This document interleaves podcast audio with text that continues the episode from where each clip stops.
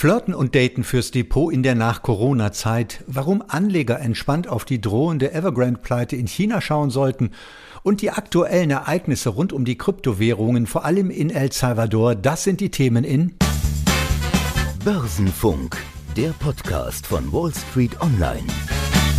Am Mikrofon ist Martin Kerscher. Willkommen in der Post-Corona-Zeit. In Großbritannien, Frankreich, Spanien, Italien und Griechenland bilden sich die Covid-Neuinfektionen deutlich zurück. In den USA, Deutschland und der Schweiz durfte die Spitze der Neuinfektion zeitnah erreicht werden. Zwar ist es unwahrscheinlich, dass der Coronavirus komplett ausgerottet wird, aber die Welt wird besser darin, mit der Pandemie umzugehen.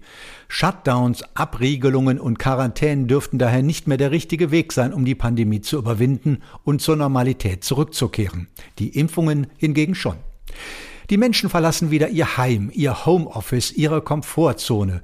Die Sehnsucht, wieder als soziale Wesen zu interagieren, hilft zwei Branchen besonders. Darum ging es im Interview mit Volker Schilling von Grive Capital unter der Überschrift Flirten und Daten für ihr Depot. Kommen da, das war meine erste Frage an ihn, jetzt nach der Pandemie gewaltige Nachholeffekte auf uns zu, denn genügend Kapital ist ja da. Ja, so ist es. Wir haben natürlich enorme Sparreserven äh, bei vielen Haushalten, wenn ich das gerade mal für Amerika sagen darf. Es gibt eine aufgestaute Nachfrage von 600 Milliarden US-Dollar für Dienstleistungen, die ähm, irgendwann mal auch benutzt werden, ja, die sozusagen auf einen Markt treffen und es gibt Ersparnisse in Höhe von vier Billionen US-Dollar. Äh, das ist, das sind, um mal einen Vergleich zu haben, weil ja so große Zahlen immer schwer einzuordnen sind, das ist ungefähr 25 Prozent dessen, was im Jahr 2019 komplett konsumiert wurde von den Amerikanern. Das liegt jetzt auf der hohen Kante oder steht zur Verfügung, um ähm, Konsum nachzuholen oder auch Dienstleistungen vielleicht in Anspruch zu nehmen, die bisher gar nicht zugänglich waren durch die Lockdown-Phasen. Und vor allem beschränken sich diese Themen natürlich auch wieder darauf, wo Menschen zusammenkommen. Also wo man wieder hingeht, wo man wieder einkaufen kann, wo man was erleben kann, wo man Freizeit hat, wo man unterwegs ist, wo man auch wieder mit Menschen interagiert. Und das ist etwas, das ist ja eine große Sehnsucht. Und diese Sehnsucht und das Kapital, das gleichzeitig da ist, wenn das zusammentrifft, denke ich, sehen wir da große Nachholeffekte. Und das ist ja alles, wofür sogenannte Reopening-Aktien ja auch stehen, die davon besonders profitieren. Also Einzelhandelsketten werden da wahrscheinlich oder sicherlich profitieren, aber vielleicht eine Branche besonders, die Kosmetikbranche. Warum? Und wenn Sie schon dabei sind, nennen Sie uns doch mal ein konkretes Beispiel. Ja, Kosmetik ist ja besonders interessant. Es ist einerseits so ein bisschen das kleine Glück. Also wir stellen immer fest, wenn Krisen sind, äh, dann ist immer so ein bisschen Flucht auch in das kleine Glück. Man kauft sich dann eben vielleicht mal ein, äh, als Frau einen Lippenstift oder als Mann vielleicht auch mal eine, eine schöne Creme, um die zu benutzen, äh, weil man ja eben vielleicht nicht verreisen kann oder weg kann.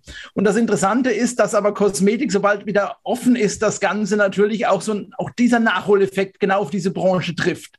Ich habe einen spannenden Wert mitgebracht, den viele wahrscheinlich gar nicht kennen, aber den kennen sie nur nicht, weil sie in Europa sind und nicht eben in den USA. Das ist die größte Kosmetikkette in den USA, Alta Beauty, die über 1300 Salons betreiben in den USA, die unglaublich erfolgreich sind, ist die größte Beauty-Einzelhandelskette in den USA überhaupt. Äh, die sind auch nicht klein an der Börse. Die haben eine Marktkapitalisierung von 20 Milliarden, sind in allen Bundesstaaten vertreten. Und jetzt kommt's, warum ich die mitgebracht habe. Die haben in dem Lockdown, in dieser Krise es unglaublich geschafft, gut ihr Geschäft auch online aufzubauen, was sie vorher gar nicht so stark hatten, haben also in der Krise profitiert, kommen jetzt aus der Krise unglaublich gestärkt heraus. Die haben in Q2 60 Prozent Umsatzsteigerungen äh, gerade bekannt gegeben und wenn man das mal vergleicht zum Vorlockdown 2019, ist das auch eine Umsatzsteigerung von 13 Prozent. Die haben eigene Produktlinien, die haben Gewinnmargen, die liegen bei fast 40 Prozent. Äh, die können ihre Renditen noch ausweiten und das ist etwas, was unglaublich spannend ist, weil jetzt trifft nämlich der Offline-Teil, den sie sich neu geschaffen haben, auf den, ähm, äh, Entschuldigung, der Online-Teil, den sie sich neu geschaffen haben, auf den Offline-Teil mit einem äh, interessanten Programm, der das wenig Beachtung findet, aber was ich ganz toll finde, die haben so ein Treueprogramm ins Leben gerufen und allein 95 Prozent des gesamten Umsatzes werden von Mitgliedern dieses Treueprogramms gemacht. Das sind immerhin 32 Millionen Mitglieder bei diesem Treueprogramm und die produzieren enormen Umsatz und die Aktie ist zwar schon toll gestiegen, aber da ist noch viel viel, viel mehr Musik drin, weil diese Aufholeffekte ja noch dazu kommen. Und ich schätze, dass der Kurs weit über die 450 US-Dollar hinaussteigen kann. Sie haben völlig recht. Alter Beauty Group kennt man gar nicht. Übrigens, man kennt auch nicht die Match Group, den zweiten Wert, den Sie mitgebracht haben. Aber jeder kennt Tinder. Und um im Bild zu bleiben, sollte man nach rechts oder nach links wischen bei der Frage, ob man in die Match Group investieren sollte?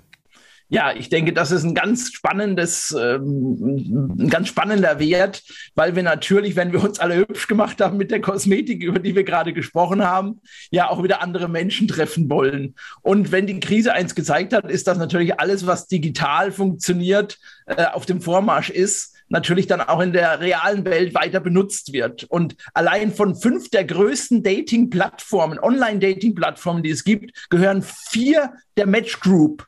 Den bekanntesten hast du genannt, Tinder, aber die betreiben eine Vielzahl an sozialen Netzwerken, die um, insbesondere um das Thema Dating gehen.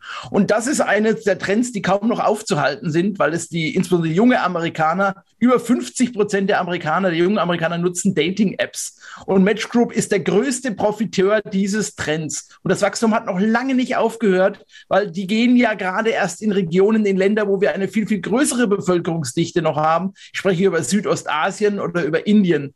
Sie haben äh, Aktienrückkaufprogramme, sie haben den Einstieg ähm, in, in den ähm, signifikant freie Cashflows, die sie nutzen für weitere Geschäftsfelder, die sie angehen. Und sie sind gerade in den S&P 500 aufgenommen worden.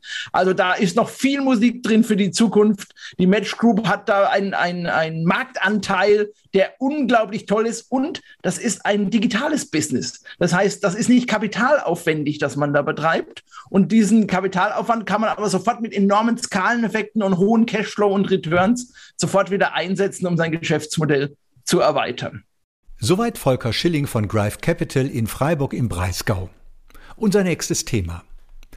Die Finanzwelt schaut derzeit wie gebannt auf den chinesischen Immobilienkonzern Evergrande, der unter einem Schuldenberg von 300 Milliarden Dollar leidet und in Zahlungsverzug geraten ist. Gebannt schaut die Finanzwelt deswegen, weil, so vermuten es einige, von der Pleite ein ähnlicher Effekt ausgehen könnte wie von der Pleite der Investmentbank Lehman Brothers. Völlig entspannt zeigt sich Volker Hellmeier, Chefanalyst von Solvicon, der zunächst einmal erklärt hat, warum er wegen Evergrande so entspannt ist. Ich bin deswegen entspannt, weil es sich hier nicht wie bei Lehman um ein Thema handelt, das eine enorme Konnektivität mit der, gesamten, mit der insgesamten globalen Finanzwirtschaft hat, sondern es ist ein Problem, das primär chinesischer Natur hier ist und damit eben diese Infektionen in die globale Finanzwirtschaft nicht tragen wird. Das ist der erste Aspekt. Der zweite Aspekt ist der, dass man auch diese Krise in einem Kontext sehen muss zu den Interventionen der letzten zwölf Jahre seitens aller Großnationen, allen voran Chinas. China war einer der wichtigsten Player in der Stabilisierung sowohl nach der Lehman-Pleite als auch jetzt im Rahmen der Corona-Krise. Und man wird nicht wegen eines solchen Problems die Erfolge, die im Rahmen dieser Politik erzielt worden sind, auch nur ansatzweise zur Disposition stellen. Der dritte Punkt, der für mich wichtig ist, ist, dass wir von einem Kreditvolumen hier reden, aber nicht von einem Ausfallvolumen. Das Kreditvolumen entspricht nicht dem potenziellen Ausfallvolumen. Und wenn Sie mich fragen, dann liegt dieses Ausfallvolumen unter Umständen im Bereich von vielleicht 100 Milliarden und damit äh, die gesamten Stabilisierungserfolge der letzten zwölf Jahre zur Disposition zu stellen für China, wäre illusorisch. Ich führe einen vierten Punkt dazu an. China hat in der Vergangenheit immer wieder bewiesen, dass man bei potenziellen Schwächen, die sich dann für die chinesische Wirtschaft ergeben, sakrosankt äh, agiert. Und äh, vor diesem Hintergrund dieser dargestellten Aspekte ist es ein Problem und das gilt es auch nicht klein zu schreiben, aber es ist eben nicht ansatzweise vergleichbar mit dem Problem, das wir in der Lehman-Pleite hatten. Das war eine sehr ausführliche und umfängliche Antwort. Trotzdem möchte ich an zwei Stellen nochmal nachfragen. An der ersten. Wie bewerten Sie das Risiko, dieses Zahlungsausfallrisiko, das Kreditrisiko für die Finanzmärkte vor dem Hintergrund der Stabilisierungspolitik Chinas in den vergangenen Jahren? Ich sehe, wenn es um China geht, die Ausfallrisiken als extrem gering an. China hat eine wachsende Wirtschaft, hat eine, ein hohes Maß an Resilienz. Und was man eben in diesen ganzen Politikansätzen auch bei diesem Thema Evergrande sieht, ist doch, dass man das Prinzip der freien Märkte, dass es also auch hier zu Haftungskonsequenzen seitens der Anleger kommt, viel intensiver lebt, als wir das im Westen tun. Und äh, für mich sind diese Maßnahmen eben auch struktureller Natur. Und ich sehe das Thema Evergrande auch in einem Kontext, beispielsweise mit dem gesamten Schattenbankensystem Chinas.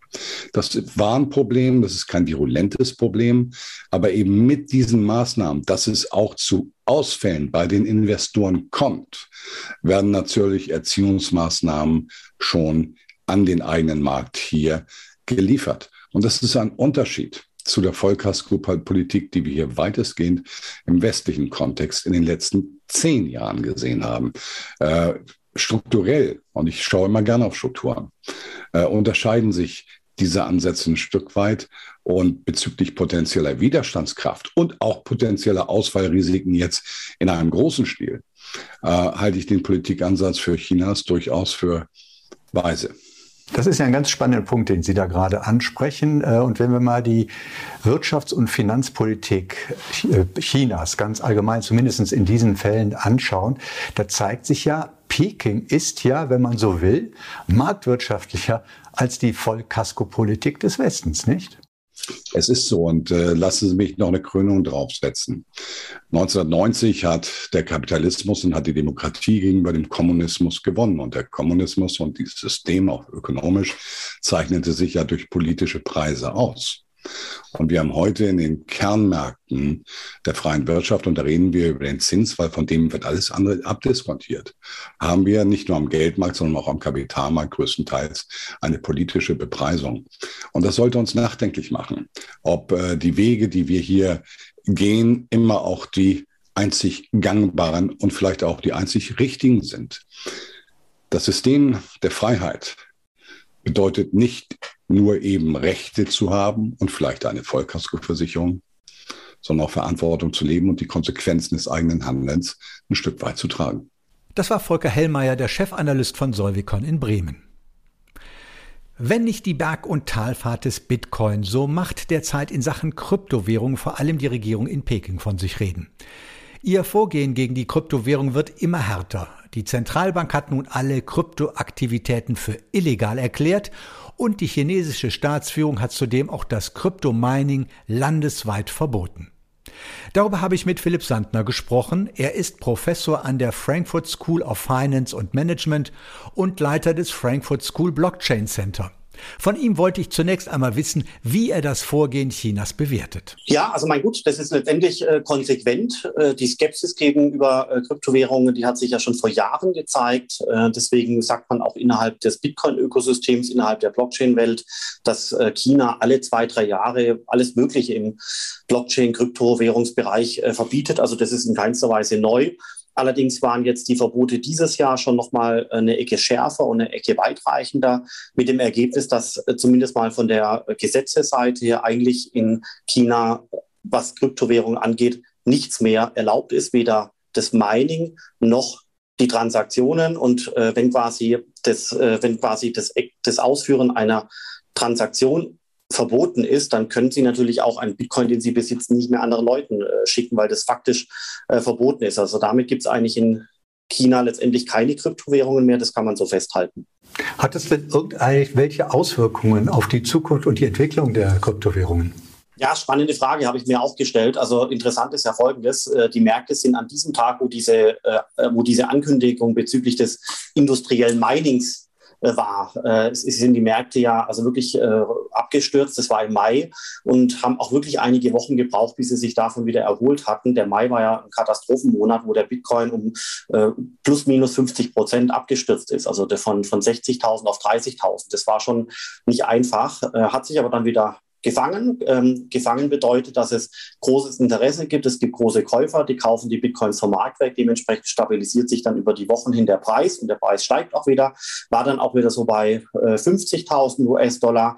Und äh, dann jetzt äh, vor einigen Tagen kam ja die Ankündigung, dass die Kryptotransaktionen verboten sind. Das ist letztendlich alles. Also ich darf keine Kryptowährungstransfers äh, mehr machen in China. Äh, das ist extrem weitreichend. Und äh, ich hatte damals auch dann gedacht, so, ui, das wird ein sehr intensives Wochenende. Da geht der Preis bestimmt um 20, 30, vielleicht sogar 40 Prozent runter.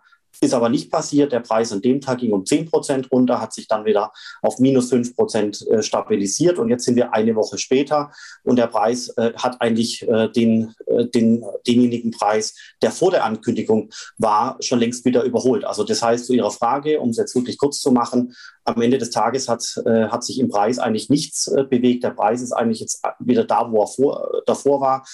Und das hat mich ehrlich gesagt schon überrascht. Man hätte schon bei dieser weitreichenden Ankündigung erahnen können, dass die Preise also wirklich mittelfristig äh, signifikant, also minus 10, minus 20, minus 30 Prozent abstürzen, sind sie aber nicht.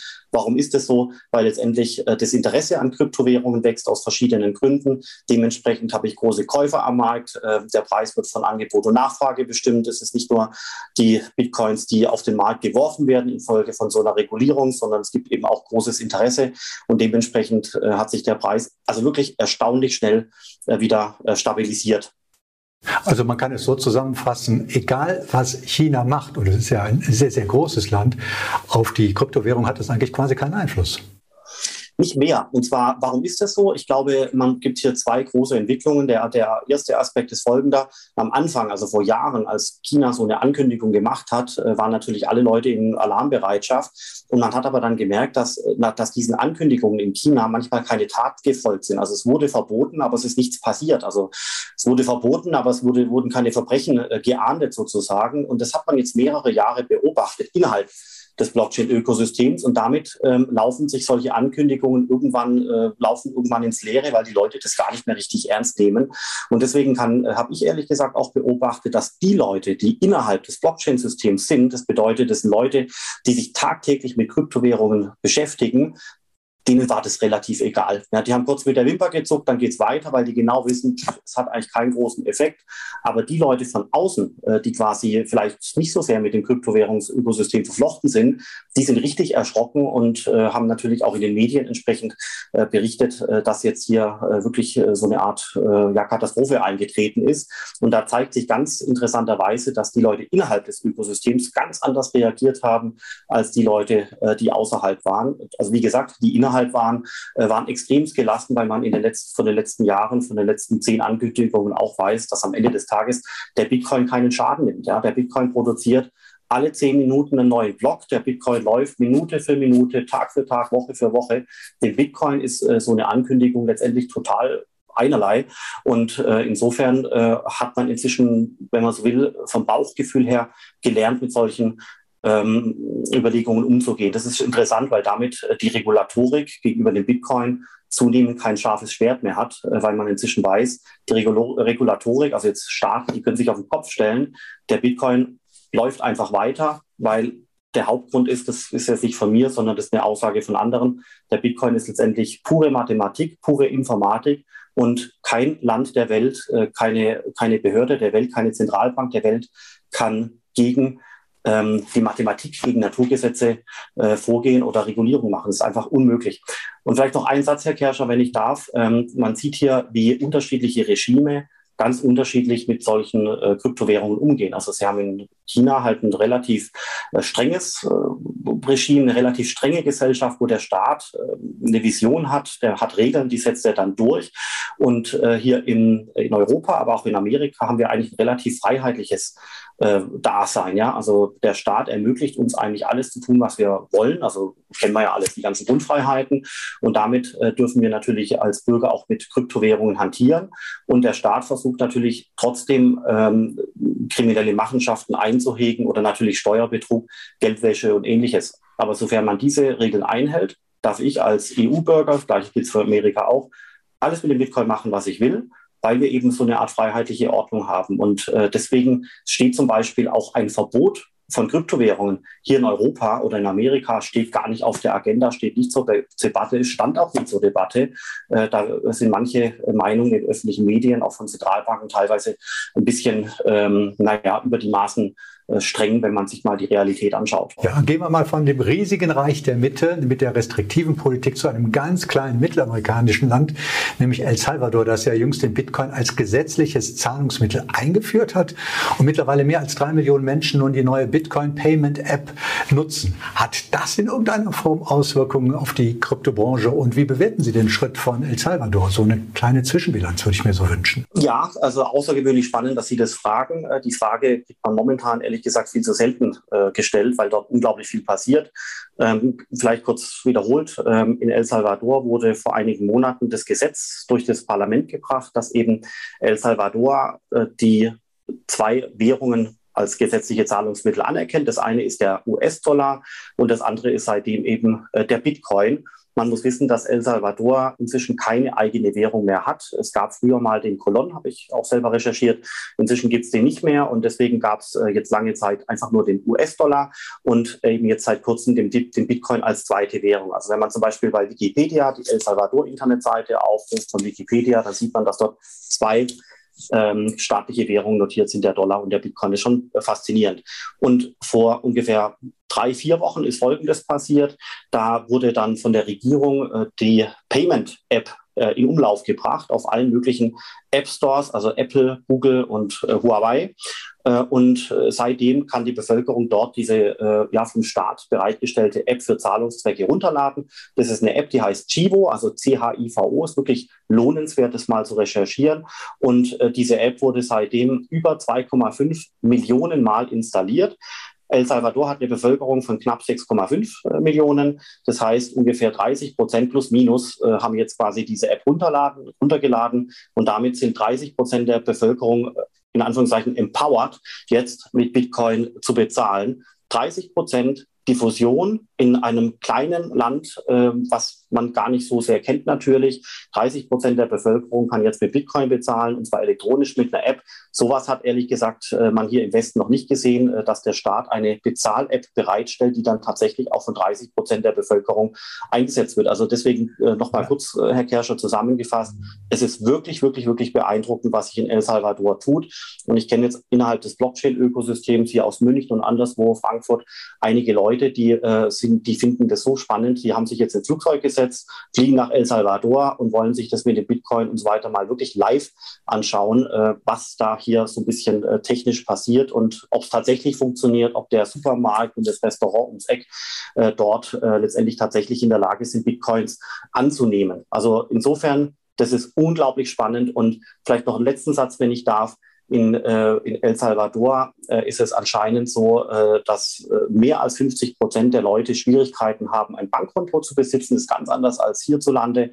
Und äh, durch diese neue App ist es durchaus denkbar, äh, dass plötzlich sehr viel mehr Leute einen einfachen Zugang zu einem Finanzsystem bekommen können über diese Payment-App und sich den weiten Weg in irgendwelche Dörfer mit irgendwelchen ähm, Finanzintermediären sparen können, weil das alles durch die App erledigt wird. Also potenziell äh, ist dort letztendlich so eine Art kleinere Revolution im Gange, dass man der Bevölkerung rudimentäre Finanzservices durch das Smartphone, durch das Handy bereitstellt. Deswegen sollte man sich mit dem Land beschäftigen. Es ist wirklich außergewöhnlich faszinierend, was hier passiert. Und natürlich wird es früher oder später den Bitcoin in die Hände spielen. Ja, aber es ist die Frage, ist das Glas jetzt halb voll oder halb leer? Ich setze jetzt mal dagegen, 70 Prozent der Bevölkerung können den Bitcoin noch gar nicht nutzen, können es auch nicht als gesetzliches Zahlungsmittel nutzen. Und es scheint sozusagen sein, dass es bei 70 Prozent der Bevölkerung eben noch eine Ablehnung des Bitcoins als gesetzliches Zahlungsmittel gibt.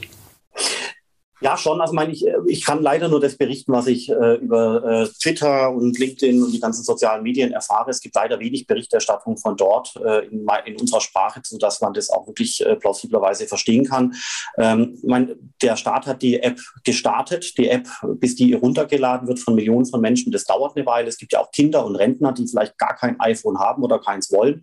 Äh, insofern finde ich einfach beeindruckend, dass 30 Prozent diese App runtergeladen und haben und aktiviert haben. Ähm, ich glaube, wir müssten vielleicht äh, in den nächsten Monaten nochmal sprechen, um dann zu schauen, ob vielleicht aus den 30 Prozent 50 Prozent oder 60 Prozent äh, geworden sind. Und dann wird spannend. Also in dem Fall, ich glaube, Ihre Skepsis ist wirklich berechtigt. Ähm, andere Leute sind auch skeptisch. Das ist auch nachzuvollziehen. Ich glaube, man muss nochmal, man muss neugierig sein, man muss offen sein, man muss sich anschauen, was dort passiert und man muss ähm, in einigen Monaten nochmal drüber nachdenken und schauen, äh, wie die Zahlen sich dann verändert haben. Also ich persönlich glaube, äh, dass das eine unglaublich tolle äh, Sache werden wird. Aber gut, wir werden sehen. Wir bleiben dazu auf jeden Fall im Gespräch und hören uns nicht erst in einigen Monaten wieder, sondern schon vorher. Aber jetzt und heute will ich gerne wissen, denken Sie, dass andere Länder dem Beispiel El Salvadors folgen könnten, etwa in der Europäischen Union? Also in der Europäischen Union sehe ich das ehrlich gesagt nicht. Ähm, das sind die, das sind die Regime quasi zu streng die Staatschef aber auch zu uninnovativ. Also sie brauchen schon einen sehr innovativen äh, Staatschef, äh, um sowas zu machen. Und am wichtigsten ist, dass, es die, dass die Institutionen hier in Europa ja relativ gut funktionieren. Man muss mal hinterfragen, warum El Salvador das gemacht hat. Erstens mal hängen die an dem Dollar, haben keine, Währung, keine eigene Währung mehr. Deswegen hängen sie auch implizit an der weich werdenden Währung Dollar. Das heißt, wenn der US-Dollar inflationiert, die Zahlen sind bekannt, fünf Prozent, dann geht es natürlich auch auf solche Länder wie El Salvador durch. Und natürlich äh, möchte El Salvador, ähm, hat da schon gewisse Probleme damit, an der äh, Geldpolitik von anderen äh, Staaten dran zu hängen, wenn man selber nichts dafür oder nichts dagegen getan hat. Ja, also das war so ein Souveränitätsargument. Und das zweite Argument ist ein, äh, ist ein ökonomisches Argument, weil eben in solche Ländern tatsächlich Milliarden Jahr für Jahr äh, transferiert werden. Also das sind Familienangehörige, die arbeiten in Amerika, schicken Geld nach Hause zur Familie und so weiter. Und dort äh, werden teilweise fünf bis zehn Prozent an Gebühren fällig. Das heißt, sie schicken 200 US-Dollar los und bei dem El Salvadorianischen Familienmitglied kommen 160 äh, US-Dollar an von 200. Das, das Rest verschwindet im System ähm, bei Intermediären, Western Union, die kennen wir alle. Und das war offenbar der Regierung auch ein Dorn im Auge, dass man einfach sagen möchte, was gibt es für Möglichkeiten, diese, diese Gebühren zu verbessern, dass quasi, wenn schon Geld hier ins Land rein transferiert wird von Familienangehörigen und anderen, dass eben mehr ähm, von diesem äh, gegebenen Geld übrig bleibt. Ja, und da muss man natürlich die Infrastruktur verändern. Und wenn, wenn Sie sich diese zwei Hauptmotivationen anschauen, dann, äh, gilt, dann, dann sehen wir solche, äh, solche Probleme hier in der Europäischen Union natürlich nicht.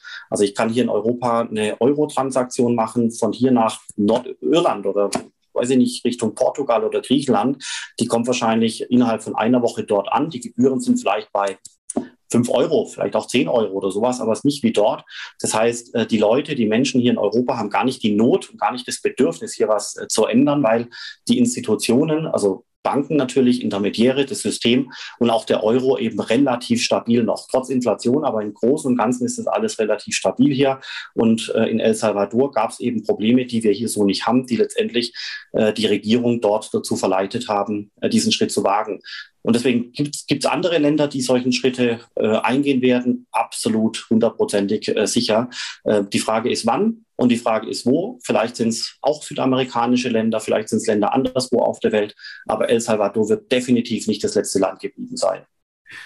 Herr Sanner, ich würde gerne noch wissen, es gibt immer so einen Bereich, der äh, der Kryptobranche vorgeworfen wird, nämlich, dass sie extrem viel Energieressourcen frisst, äh, insbesondere beim Kryptomining.